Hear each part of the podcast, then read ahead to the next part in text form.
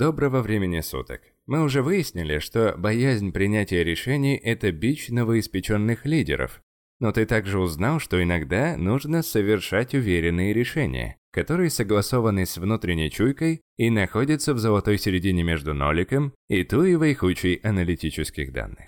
Но все равно есть несколько решений, которые помогут тебе принять верное решение. Вопросы точнее. Первый. Отразится ли это на следующей неделе моей жизни? Это подходит для незначительных решений. Например, я ищу, что посмотреть на досуге. И тут я задаюсь вопросом. Отразится?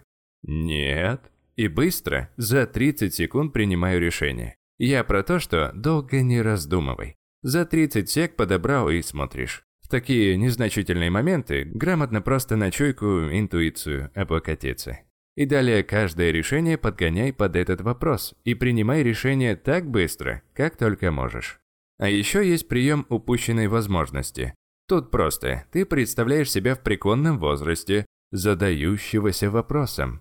А вот если бы я тогда решился и запустил тот проект? А вот если бы я не мялся и подошел к ней тогда? Твоя задача – максимально сократить возможные сожаления. Да, порой это авантюры, и если ты не боишься рисковать, этот метод для тебя.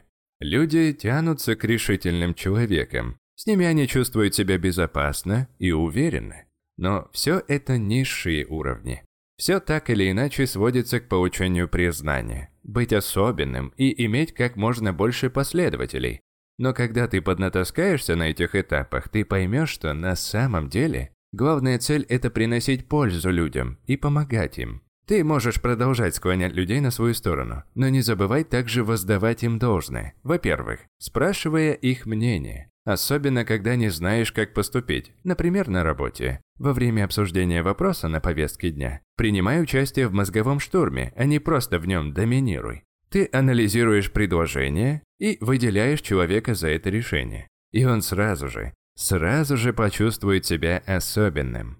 Во-вторых, ты должен научиться способности хвалить других, высказывая им одобрение. Допустим, кто-то без косяков написал квартальный отчет. Так скажи ему об этом. И третий момент, которому ты должен обучиться, это находить взаимопонимание.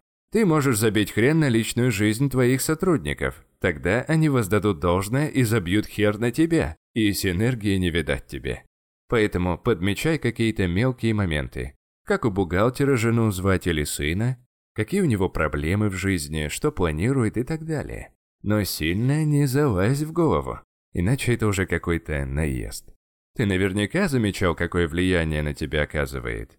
Похвала и заинтересованность человека, который выше тебя по статусу. Это реально волшебный эффект. Ну, мы почти приехали. А почти не считается. Едем.